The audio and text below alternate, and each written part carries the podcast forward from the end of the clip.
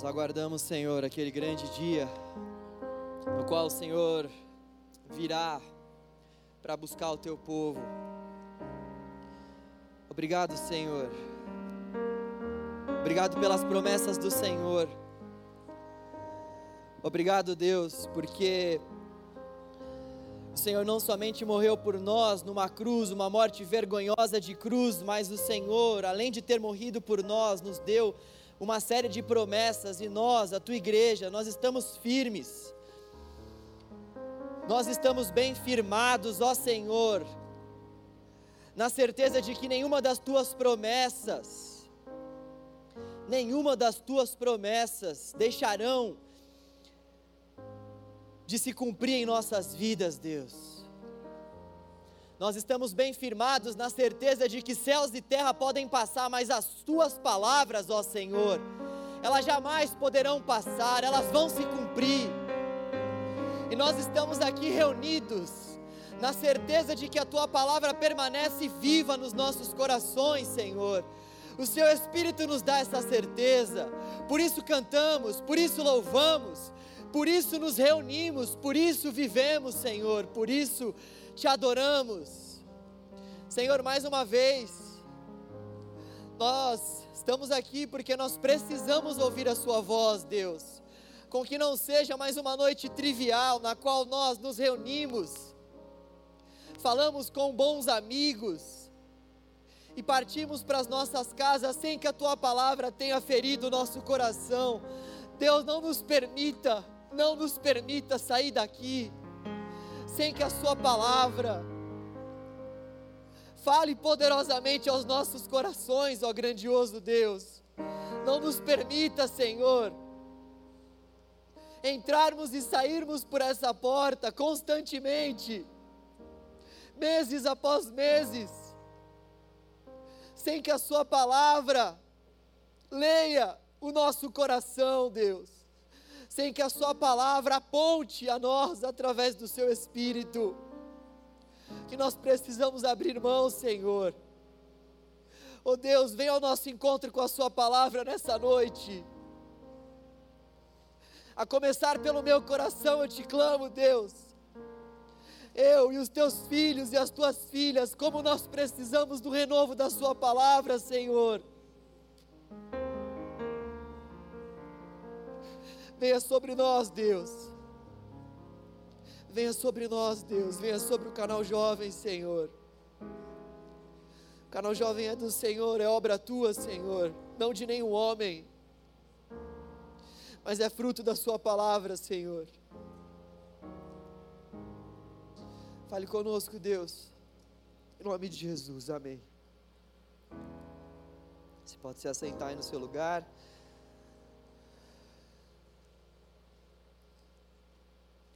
Fale conosco, Senhor. Nós desejamos a Sua voz mais do que tudo. Tu és o desejado das nossas almas. Nós, assim como seus discípulos, queremos abrir mão do que for preciso para te seguir, Deus. Nós queremos, ao ouvirmos a Sua voz, deixar tudo, na certeza de que seguir ao Senhor é melhor do que a própria vida. Tu és a nossa vida, a nossa herança, a nossa recompensa, Senhor. O Senhor é tudo para nós, Deus. Dê-nos um coração ensinável e voltado para a Sua palavra, Senhor. Em nome de Jesus. Amém.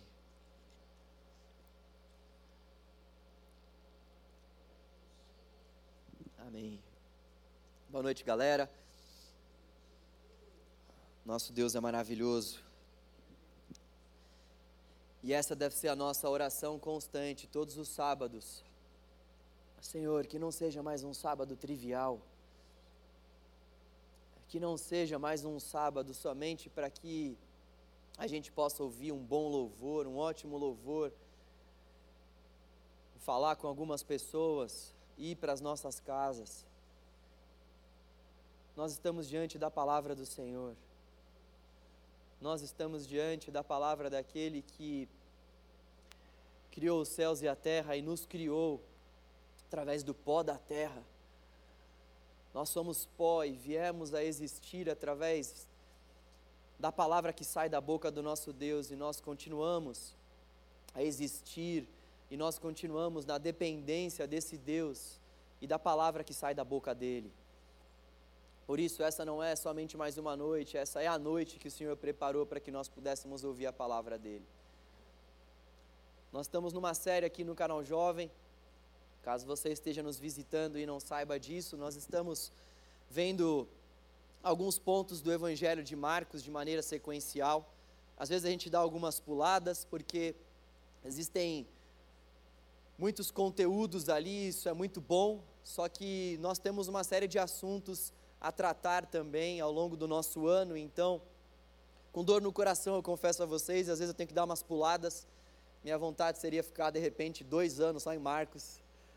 Teríamos conteúdo para isso aqui, porque o Evangelho de Marcos é um conteúdo muito rico, mas fato é que nós temos muitas demandas e precisamos também tratar outros assuntos e uh, fazermos outras séries também. Então, uh, nós acabamos selecionando alguns textos uh, específicos e refletimos em cima desses textos e caso você tenha alguma dúvida de repente em cima de um texto que nós não abordamos aqui, você pode procurar aí o pessoal da sua célula, você pode, por favor, me procurar também. Eu queria reforçar algo que faz tempo que eu não reforço aqui. Eu estou em todos os grupos de célula aí do canal Jovem. Hoje nós temos 12 grupos de célula aqui no canal. E eu faço questão de estar em todos eles porque eu quero muito que vocês tenham meu número e que vocês possam me ver não como um cara distante, que vocês não vejam os líderes aqui da nossa comunidade como pessoas distantes, mas como pessoas que querem caminhar com você. Então, se você precisar de algum suporte, tirar alguma dúvida, falar, se abrir, pedir oração, por favor, você pode entrar em contato comigo, com os nossos líderes, vai ser um prazer poder te atender. Caso você esteja chegando na nossa comunidade, a gente ainda não conversou, também estendo aqui o convite para que você, por favor, possa me mandar uma mensagem e a gente trocar uma ideia. Vai ser muito bom para a glória de Deus. Como eu disse, então, nós estamos em uma série no livro de Marcos e hoje nós vamos falar um pouco mais sobre o capítulo 8 do livro de Marcos, especificamente a partir do versículo 31. Então eu queria te convidar para abrir aí em Marcos, capítulo 8, versículo 31. Marcos 8, 31. Eu vou ler na NVI.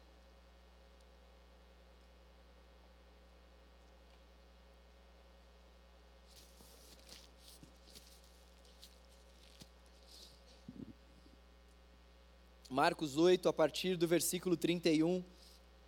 Leio na nova versão internacional. A palavra do Senhor diz assim: Então ele começou a ensinar-lhes que era necessário que o filho do homem sofresse muitas coisas e fosse rejeitado pelos líderes religiosos, pelos chefes dos sacerdotes e pelos mestres da lei, fosse morto e três dias depois ressuscitasse. Ele falou claramente a esse respeito. Então Pedro, chamando-o à parte, começou a repreendê-lo. Jesus, porém, voltou-se, olhou para os seus discípulos e repreendeu Pedro, dizendo: Para trás de mim, Satanás.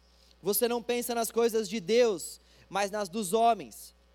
Então ele chamou a multidão e os discípulos e disse: Se alguém quiser acompanhar-me, negue-se a si mesmo, tome a sua cruz e siga-me.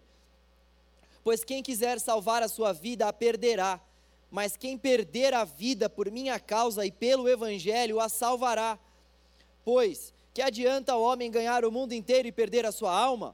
Ou, o que o homem poderia dar em troca de sua alma?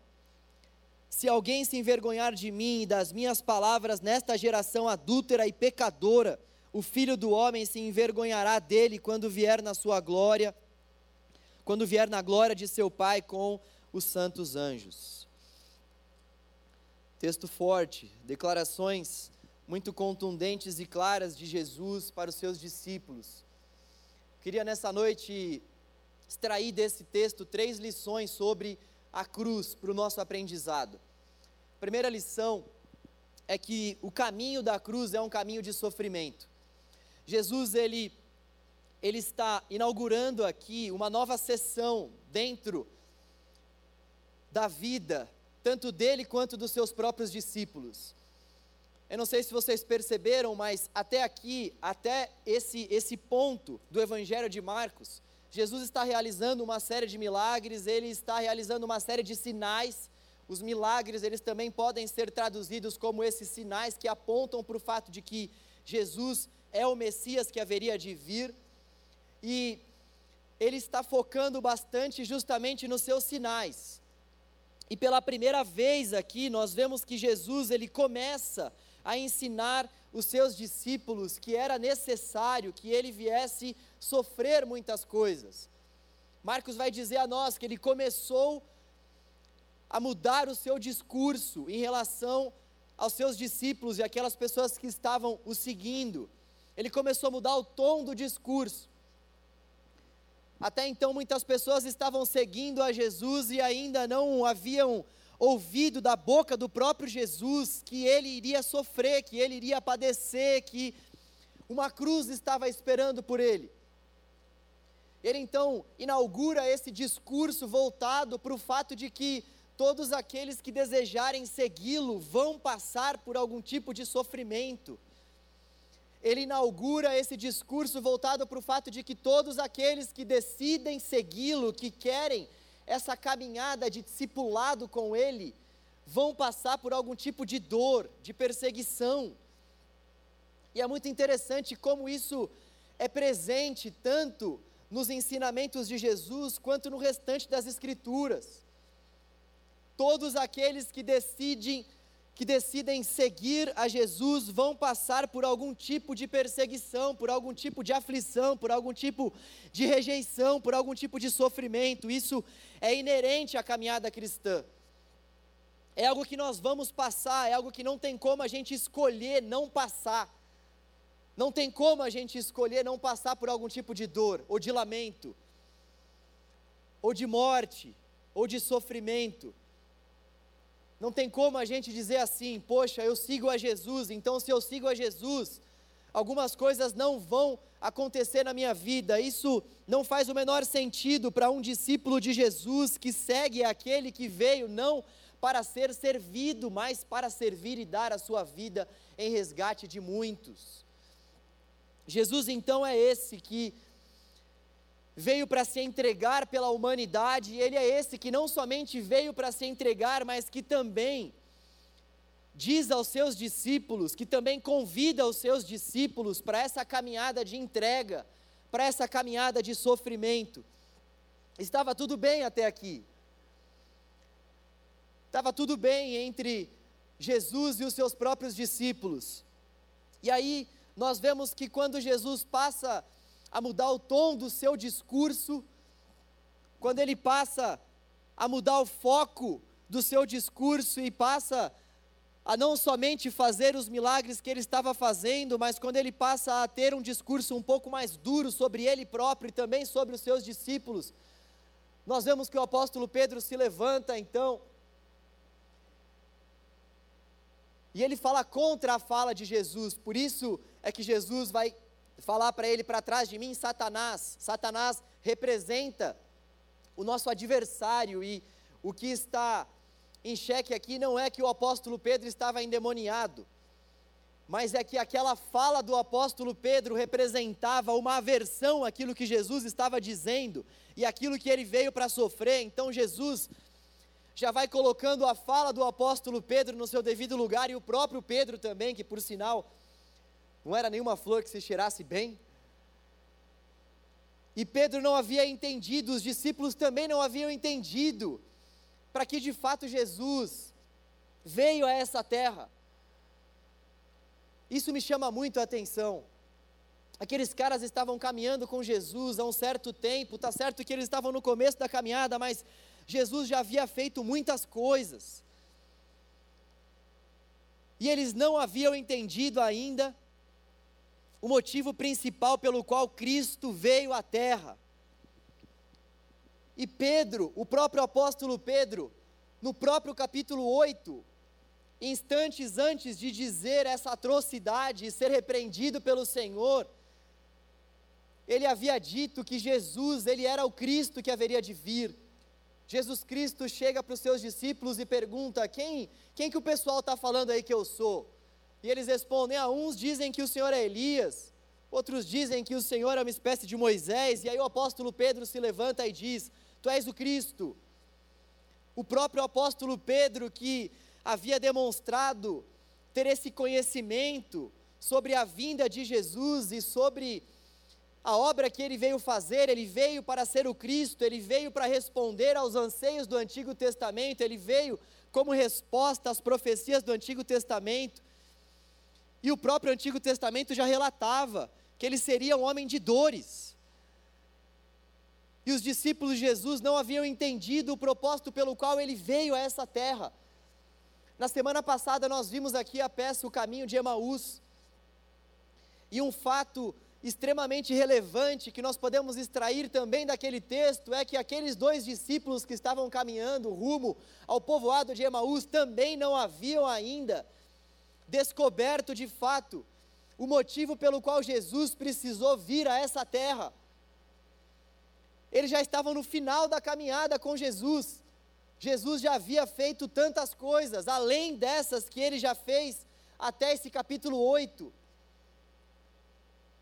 Ele disse claramente que ele iria preparar um lugar, mas que ele voltaria. Ele voltaria para buscar os seus. Ele disse de formas claras e contundentes que aquele não seria o fim, que ele ressuscitaria.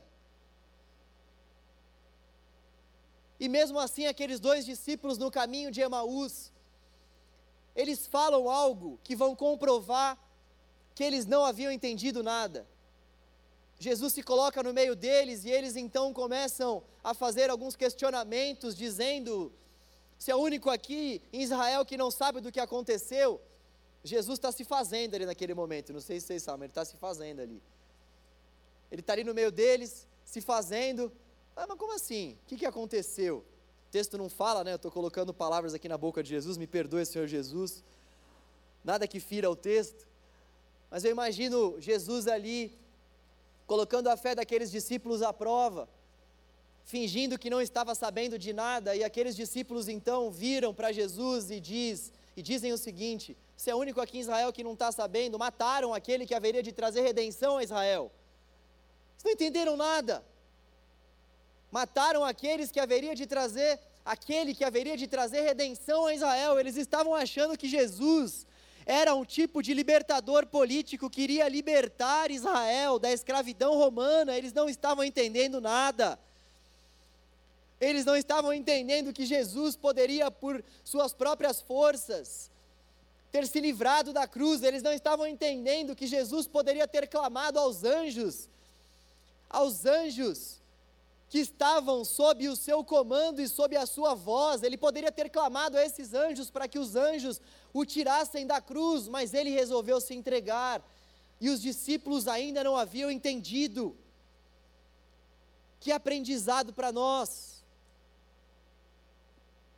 Muitas vezes, no nosso relacionamento com o Senhor, nós corremos esse seríssimo risco de achar que nós estamos nos relacionando com Cristo e de achar que nós estamos nos relacionando com alguém que nós de fato conhecemos, de achar que nós estamos nos relacionando com uma pessoa que a gente sabe o que deixou para nós como ensinamento, sem que na verdade a gente pode estar seguindo um falso Cristo, ou um Cristo inventado por nós mesmos, ou uma construção da nossa mente.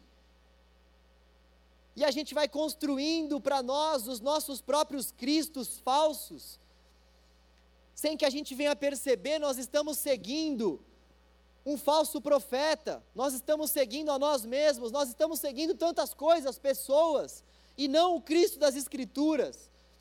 E o resultado principal disso é que quando nós, quando nós não seguimos de fato o Senhor e quando nós não seguimos de fato os ensinamentos do Senhor, nós não entendemos, por exemplo, que o caminho da cruz é um caminho de sofrimento. Nós não entendemos, por exemplo, que o caminho da cruz é um caminho de dor. Porque se nós não entendermos o caminho da cruz, de Cristo, se nós não entendermos o caminho que que todos aqueles que decidem aderir a essa caminhada de discipulado com Cristo vão passar se nós não entendermos as consequências desse caminho que estão na palavra. Fato é que nós vamos nos frustrar com o Senhor e nós vemos muitos discípulos que se frustraram.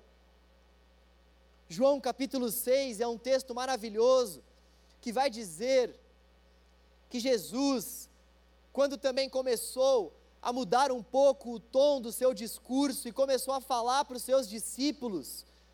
E o texto vai falar ali que tinha uma multidão ali, mas o texto vai falar que tinham muitos discípulos ali, não era somente uma multidão, tinham discípulos ali, pessoas que já estavam seguindo a Jesus.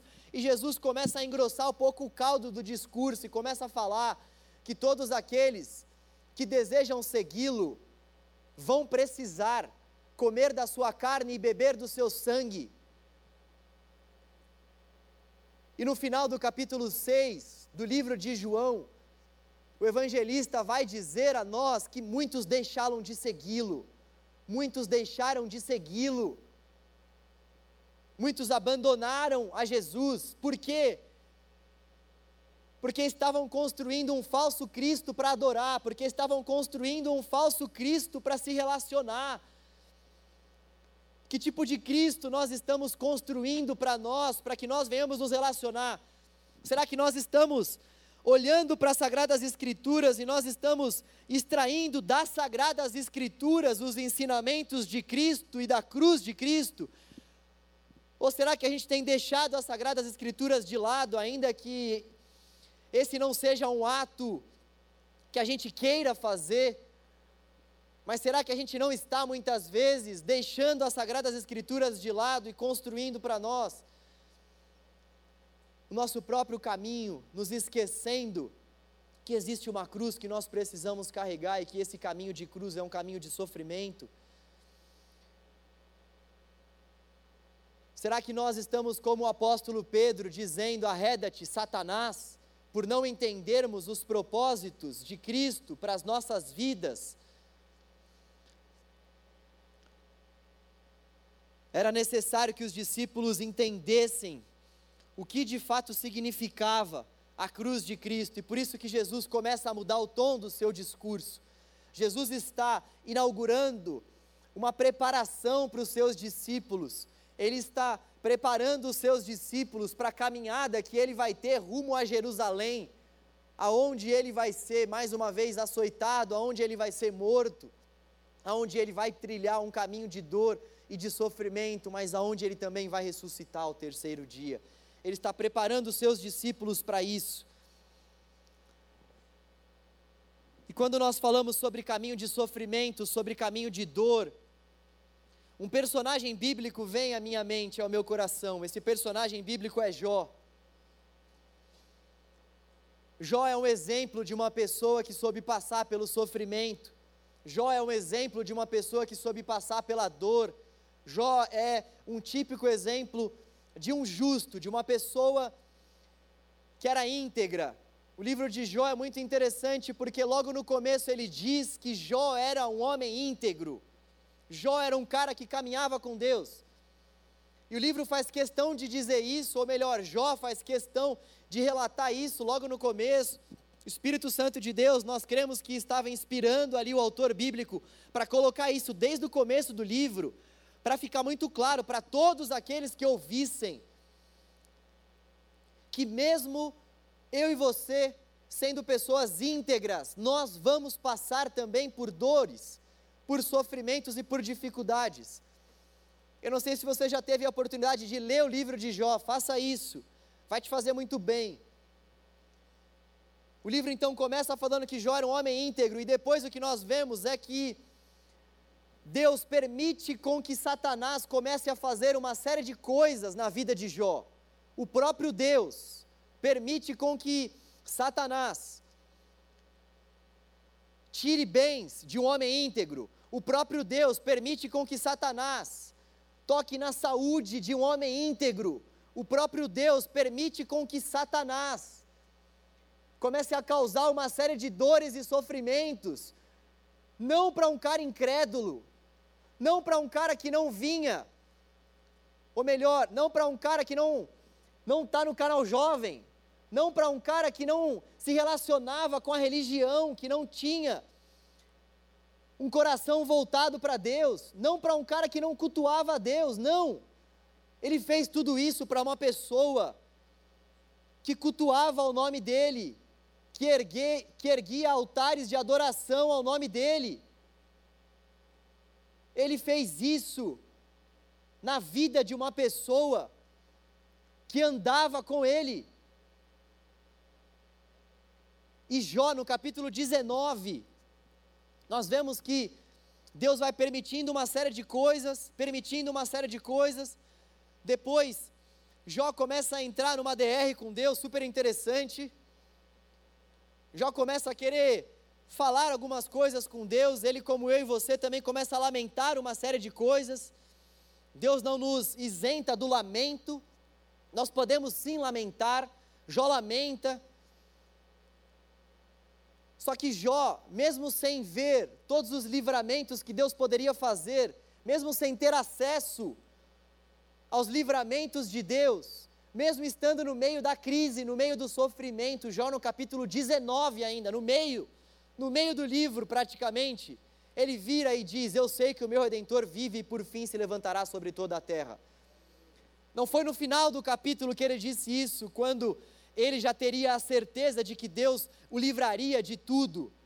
Foi no meio, no meio da dificuldade, no meio do sofrimento, e esse é o nosso desafio. No meio, no começo, ou no final do sofrimento, glorificarmos o nome do Senhor. Glorificarmos o nome do Senhor. E aí, nós vemos que, na discussão lá do final do capítulo 42, Deus então restitui a Jó muito mais do que aquilo que ele tinha. Deus dá a Jó muito mais do que aquilo que ele já havia conquistado. E nós vemos que Jó adorou a Deus, mesmo sem saber que todas essas bênçãos redobradas iriam alcançá-lo. Que exemplo para nós! Que exemplo para nós! A caminhada de cruz com Cristo é uma caminhada que além de envolver uma cruz, envolve sofrimento, envolve dificuldade, envolve dor. Qual sofrimento Deus tem permitido com que você passe? O que, que Ele já permitiu você a passar? Nesses últimos tempos, os jovens que eu tenho conversado aqui no canal têm passado por muitos sofrimentos. Eu tenho percebido esse movimento que Deus está fazendo aqui na nossa comunidade. Algumas pessoas eu ainda não tive o privilégio de conversar, mas sei da boca de líderes que também estão passando por algum tipo de luta. E eu confesso a vocês que isso alegra o meu coração, porque sem luta não há vitória, sem luta não há aperfeiçoamento, sem luta, de fato, nenhum de nós vai ser aprovado. E uma das características de uma igreja avivada, de uma igreja viva, de uma igreja que está sendo sustentada pelo Senhor, são as lutas. São as lutas. A igreja de Cristo nessa terra precisa necessariamente passar por lutas. Os cristãos, aqueles que decidem seguir a Cristo, aqueles que são chamados pelo próprio Cristo para essa caminhada de discipulado, eles vão passar por algum tipo de luta. E como é maravilhoso ver tanta gente passando por luta. Lógico que é triste também, tá, gente? Podem vir me contar as coisas, fiquem tranquilos, eu não vou, nossa, que maravilha. Lógico a gente vai lamentar juntos. Vai existir essa fase do lamento. É triste passar por diversas coisas. Quando a gente sabe de uma notícia ruim, a gente chora e essa também é mais uma marca de uma igreja cristã. A gente tem que chorar o choro uns dos outros. Mas como é bom ver pessoas passando por perdas tão significativas. Mulheres que estavam grávidas e perderam seus filhos. Homens que estavam fazendo entrevistas de emprego, estavam animados, certos de que portas seriam abertas e essas portas não se abrem. Pessoas que perdem empregos. Pessoas que estão nos caminhos do Senhor, seguindo a Cristo, clamando para que Deus mande uma pessoa para que uma família seja formada e essa pessoa ainda não não vê uma luz. E mesmo assim, todas essas pessoas passando por cenários diversos, estão permanecendo fiéis ao Senhor, mesmo diante das dificuldades e das provas. Glória a Deus por isso. É isso que Deus espera de nós, é isso que Deus espera de Sua igreja, é isso que Deus espera de todos aqueles que querem segui-lo. É isso que Deus espera. Para você que está esperando aí pelo varão ou pela varoa, Ô, gente, deixa eu falar um negócio aqui que, que eu vejo aqui, ó, agora na boa, aqui entre nós. Esse momento cabe isso aqui, eu tô, eu tô sentindo que cabe isso. Gente, tem muito mais mulher do que homem aqui. E tem muito mais mulher crente do que homem crente. Então, assim, homens, por favor, por favor, o campo está muito limpo para vocês aqui, está muito branco nessa igreja. Entendeu? Elas não aguentam mais esperar por vocês, tomem atitudes. Pelo amor de Deus. E aí, mulheres, aplaudam ao Senhor, por favor. Fecha o parênteses. Volta para a cruz aqui, ó. Pelo amor de Deus, gente. Bando de cara lerdo. E vocês, mulheres, também, dêem um sinalzinho, né? Vocês estão muito duronas. Sinal pequeno, entendeu? Sinalzinho pequeno. Bom, volta para cá, olha só que nós podemos extrair então em relação à caminhada de cruz que Jesus nos chama para viver. Segundo lugar, o caminho da cruz é um caminho de renúncia. Uma coisa é nós passarmos pelo sofrimento, a outra coisa é nós renunciarmos em meio ao sofrimento. Essa caminhada de cruz, ela envolve uma renúncia constante, uma decisão constante que eu e você precisamos tomar de renunciarmos muitas coisas por amor a Jesus, de renunciarmos muitas coisas que não necessariamente são coisas ruins, mas que são coisas que muitas vezes podem nos atrapalhar nessa caminhada com Cristo. O caminho da cruz envolve renúncia. Então ele chamou a multidão e os discípulos e disse: Se alguém quer me acompanhar, negue-se a si mesmo, tome a sua cruz para que então depois me siga. Jesus traça uma condição para quem deseja segui-lo. Ele estabelece uma condição para todos aqueles que querem ir após ele. Essa condição envolve três tomadas de decisão: negar a si mesmo, tomar a sua cruz e seguir a Jesus. E eu faço questão de dizer que é uma decisão, porque de fato é uma decisão. Nós sabemos que a nossa união com Cristo tem dois vieses, tem duas mãos. A primeira mão é a nossa a nossa união com o Senhor que é traçada pelo próprio Deus através de Jesus. Deus decide ser um conosco. E não há nada que a gente possa fazer.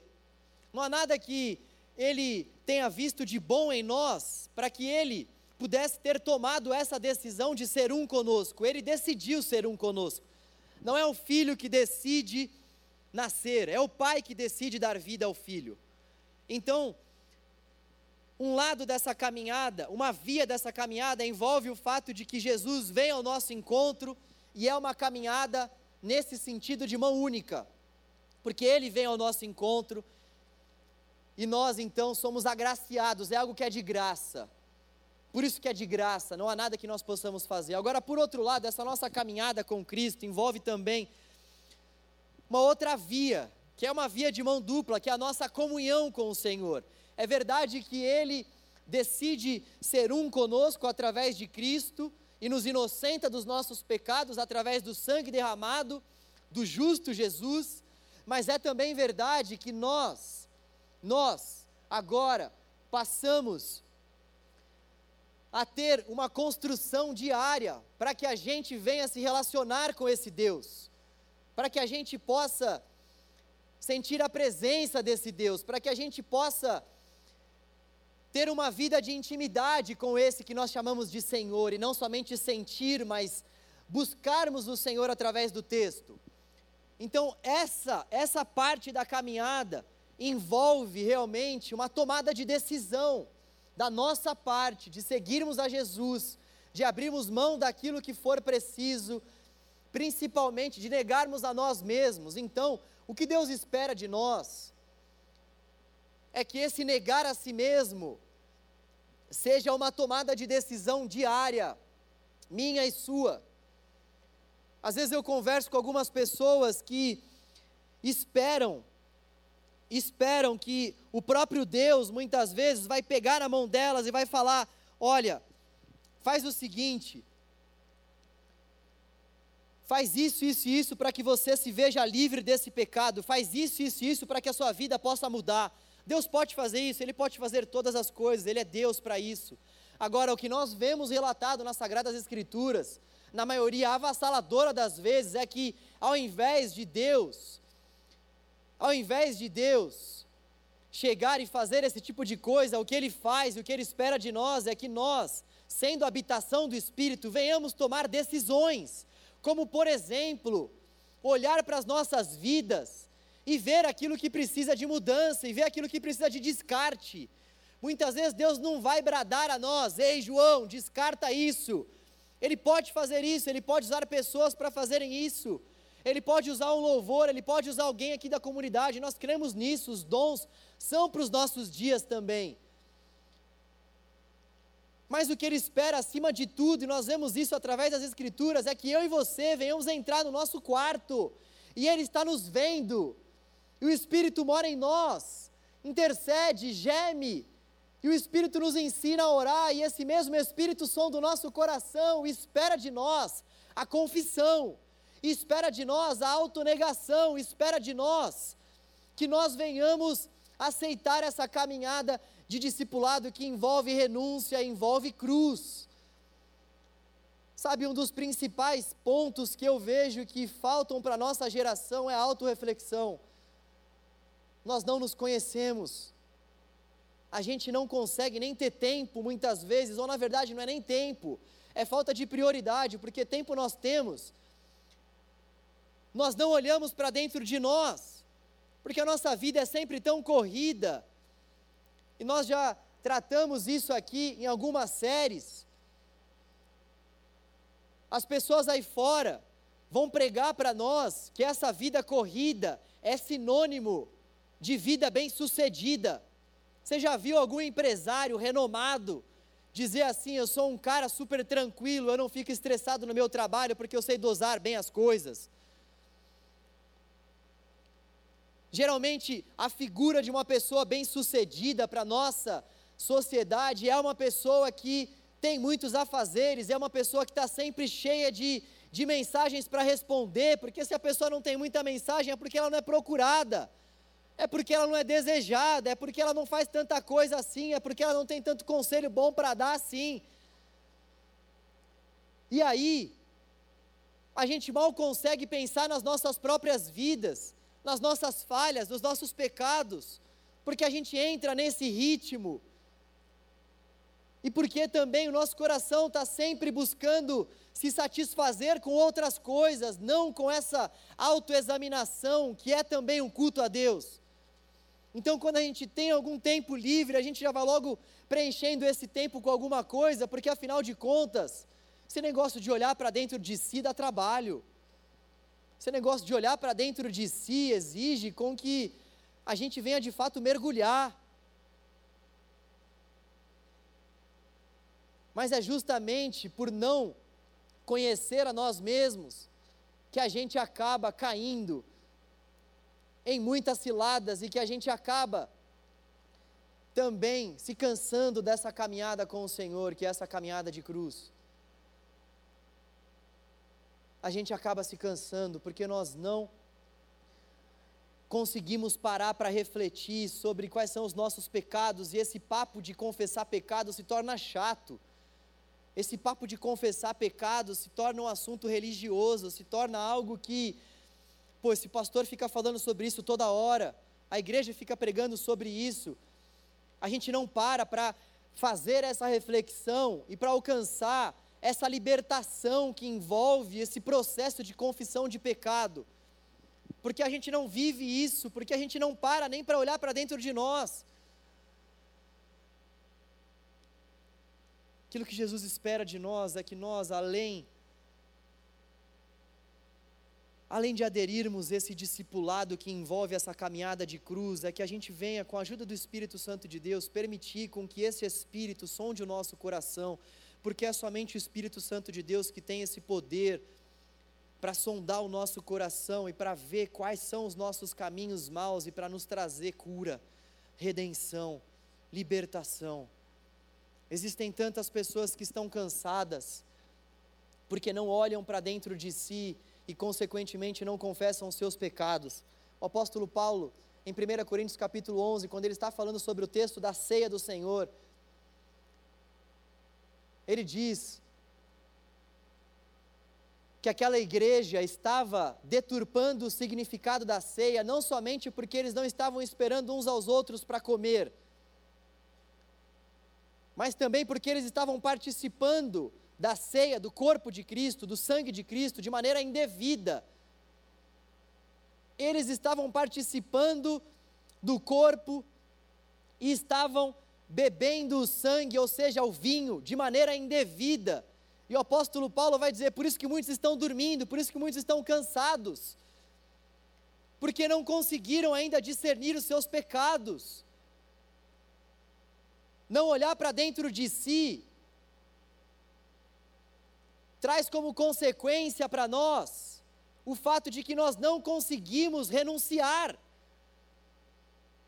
não olhar para dentro de si faz com que a nossa vida de oração não seja marcada pela renúncia e também não seja marcada pela reflexão, pelo autoexame. E ter uma vida com Deus que não é marcada pela renúncia, pelo autoexame, é o mesmo que não ter vida com Deus, é o mesmo que se enganar. O que Deus espera de nós é que a gente venha abrir o nosso coração para Ele e entender de uma vez por todas que essa caminhada com o Senhor envolve o negar a si mesmo, tomar a sua cruz para então seguir a Jesus. E esse tomar a sua cruz, naquela época era algo extremamente vergonhoso. Tomar a sua cruz naquela época não era somente uma morte extremamente dolorida, mas era também era também afetar a própria honra da pessoa. Uma pessoa que morria de cruz tinha que carregar a sua própria cruz. Imagina Jesus tendo poder para se livrar daquela situação, passando por tamanha desonra, descrédito, frente à sociedade, tendo que carregar a sua própria cruz. Ele, o Filho de Deus, que poderia dar ordem aos anjos para que os anjos viessem carregar a cruz, para que os anjos tirassem tirassem ele daquela situação de morte e de cruz e de vergonha e de desonra, ele mesmo preferiu, ele mesmo escolheu tudo aquilo, porque ele havia entendido que o caminho que o Pai traçou para ele era um caminho de renúncia, era um caminho de morte, era um caminho de cruz. Qual cruz Deus tem dado para você carregar? Qual que é a cruz que Deus tem permitido com que você passe para que você carregue? Qual que é a desonra que Deus tem nos permitido viver? Qual que é o caminho que ainda nós não renunciamos? O que, que ainda falta para nós entregarmos aos pés do Senhor e dizermos a Ele assim: Senhor, toma, eu não quero mais segurar isso para mim, eu preciso renunciar a isso. Isso aqui está sendo um ídolo para mim. Toma, Deus, toma o meu relacionamento, toma o meu emprego, Senhor, toma essa amizade, toma, Senhor. Toma, Senhor, essas preocupações, toma essas minhas ansiedades. O que, que nós precisamos renunciar à luz da, da palavra do Senhor? O que, que nós precisamos renunciar? É o nosso ego, é a nossa vaidade, são os nossos diplomas, é o nosso desejo de sermos pessoas bem-sucedidas isso muitas vezes pode estar nos matando.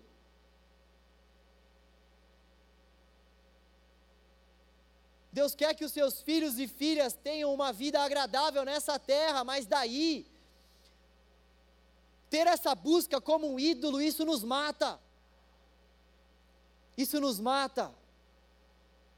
Nós precisamos entender que o nosso lugar não é aqui, que nós somos peregrinos, forasteiros numa terra que não é nossa, mas que Deus nos deu para cuidar. Mas estamos rumo a uma nova terra. Nós estamos rumo a uma terra que emana leite e mel. Nós estamos indo rumo a uma terra que Deus preparou para nós, para que nós, além de desfrutarmos de todos os benefícios dessa terra, venhamos desfrutar acima de tudo e eternamente do próprio Deus. E é aí que precisa estar a nossa satisfação.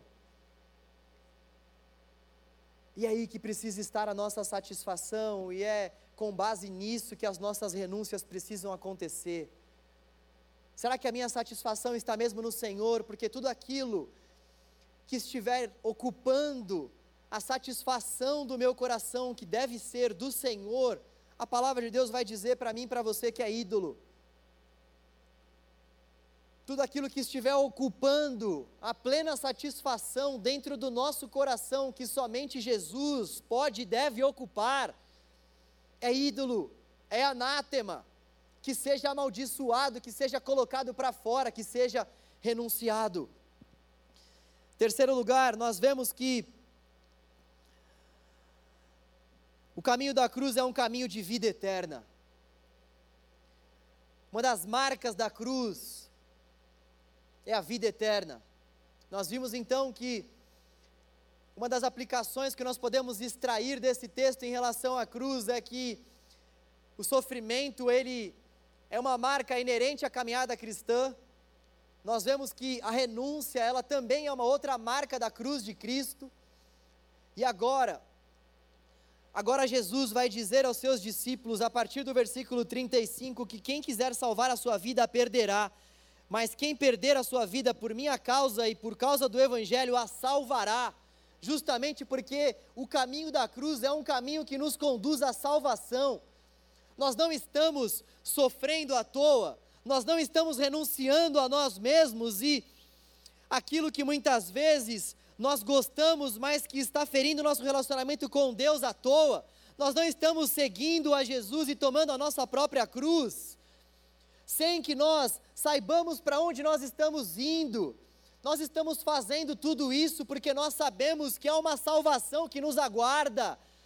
Nós estamos fazendo tudo isso porque nós sabemos que não existe nada melhor do que ser amigo desse Deus que nos salvou, que já nos deu todas as coisas em Cristo, que já nos abençoou com todas as bênçãos espirituais nas regiões celestiais em Cristo Jesus nós estamos fazendo tudo o que nós fazemos, porque nós sabemos que fiel é o Senhor, e como foi dito aqui no começo, fiel é o Senhor e a promessa dele de salvação para nós vai se cumprir. A promessa de salvação do nosso Deus para nós vai se cumprir. Nós aguardamos novos céus e nova terra nós estamos fazendo tudo aquilo que estamos fazendo, renunciando, sofrendo, chorando, porque nós sabemos que existe um Senhor que é fiel e justo e nos prometeu, nos prometeu o seu reino e nos prometeu a mesa. Nós passamos pelo que passamos porque nós confiamos que um dia nós estaremos face a face com o nosso Senhor e nós e nós iremos participar de um grande banquete ao lado do nosso Salvador, o desejado das nossas almas, e nós então declararemos a Ele o nosso amor, nós então diremos a Ele o quanto foi bom viver, renunciar, sofrer por amor a Ele, porque não existe nessa terra nada que se assemelha à beleza do nosso Deus e à satisfação do que é estar com Ele. Nada nesse mundo pode ser comparado com a beleza de seguir a Cristo. Nós fazemos o que fazemos por conta das promessas escatológicas, mas acima de tudo também fazemos o que fazemos porque ainda que a gente ainda não desfrute da eternidade, nós podemos desfrutar do próprio Deus vivo dentro de nós. E se a nossa alegria for as coisas que existirão na eternidade, Deixa eu falar um negócio para você: nós estaremos fritos, porque o que é a eternidade? A eternidade é Cristo. Se a nossa satisfação não for Cristo aqui e agora, a eternidade não fará o menor sentido para nós. A eternidade não fará o menor sentido para nós se a nossa satisfação hoje, aqui agora, nesse nosso momento de vida, tendo você 20, 18, ou como eu, 25, se a nossa satisfação não for o nosso Senhor aqui, hoje e agora, a eternidade não fará o menor sentido para nós.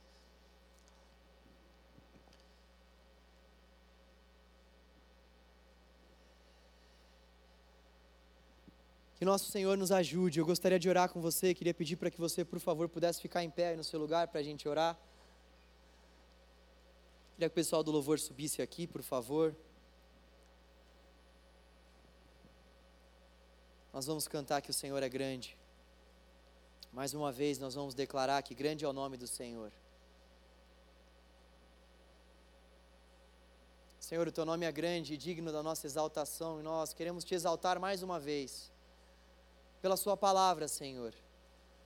Queremos te exaltar porque, oh Deus, o Senhor fez a obra que fez e ainda assim nos deixou a Sua palavra. Obrigado mais uma vez pela Sua palavra falar com todos nós, Senhor. Obrigado pela Sua palavra mais uma vez falar ao meu coração, falar ao coração dos meus irmãos e das minhas irmãs. Eu oro para que a palavra do Senhor caia numa boa terra, Senhor para que a palavra do Senhor não caia em meio a um terreno cheio de pedras, para que a palavra do Senhor não caia em meio a um terreno que não tem raízes. Eu oro para que a palavra do Senhor não caia em meio, oh Deus, a um coração cheio de distrações, mas para que o Senhor nos dê foco, mas para que o Senhor nos dê anseio, mas para que o Senhor faça com que a Sua palavra caia numa terra que venha fazer com que ela frutifique para a tua glória e para a nossa satisfação ao teu lado, com que a Sua palavra possa entrar nos nossos corações e com que Deus nós venhamos entender de uma vez por todas que a caminhada contigo envolve uma cruz. E nós queremos te clamar, ó Deus, para que o Senhor nos ajude a carregar a nossa. Ajuda-nos, ó Senhor, a entendermos que essa caminhada de cruz é uma caminhada que envolve o sofrimento, a dor, o luto, as perdas, os choros. Sustenta o teu povo, os teus jovens, sustenta-nos, ó Deus. Em meio aos nossos sofrimentos e dores, há tantos aqui que têm passado por provas tamanhas. Há tantos aqui, Senhor, que têm passado por lutos tão significativos, ó Deus. Tu és o nosso bom pastor, aquele que tem a medida certa para consolar a nossa alma. Venha com o teu consolo, precioso Deus. Venha, Senhor. Venha tocando em cada um dos nossos corações, ó Deus, e trazendo a nós a convicção de que o mesmo Deus que permite com que passemos por sofrimentos é o Deus que passa ao nosso lado por cada um deles. Ajuda-nos, ó Deus, a entendermos que o caminho da cruz é um caminho de renúncia. Leva-nos, Deus, para esse caminho de renúncia. Leva-nos, ó Deus, para esse lugar de renúncia constante. Leva-nos, ó Deus, para esse lugar de confissão. Lugar esse no qual a libertação, Deus, há muitos aqui presos com que a palavra do Senhor traga a nós liberdade nessa noite, com que haja confissão e uma consequente liberdade. Oh Deus, ajuda-nos a entender que o caminho da cruz também é um caminho de recompensa, sobretudo, uma recompensa eterna e uma recompensa terrena que é a Sua presença. Ajuda-nos, ó Deus, a não vivermos como se esse mundo fosse o fim. Ajuda-nos, Deus, a não vivermos com os nossos pés totalmente enraigados nesse mundo, Senhor. Pai, com que os nossos pés estejam aqui, mas com que a nossa mente esteja na eternidade. Com que os nossos pés estejam aqui para que nós venhamos pregar a tua palavra e viver para a tua glória, de modo que o teu nome seja glorificado. Mas, Senhor, com que a nossa mente seja renovada de tal forma que nós não venhamos nos amoldar aos padrões desse século, mas com que venhamos buscar a renovação do alto, a renovação dos mais altos céus. Faça a tua obra em nós, Senhor. Em nome de Jesus, Deus. Faça a tua obra em nós, Senhor. E mais uma vez nós iremos declarar: grande é o teu nome, precioso é o nome do Senhor. Independentemente das dificuldades, das renúncias, das dores, dos lutos, nós queremos dizer em comunidade que grande é o teu nome, grande em feitos, grande em palavras, grande em obras, grande em bondade, misericórdia e graça. Tu és grande, Senhor. Tu és grande. As lutas não vão nos impedir de cantarmos a Ti acerca da Sua grandeza. Grandioso, poderoso, digno, lindo, maravilhoso, sublime, exaltado sobre os céus. nós temos a vitória. Criador, ajuda governador, nosso Pai, nosso amigo. Por isso diante dele prostramos.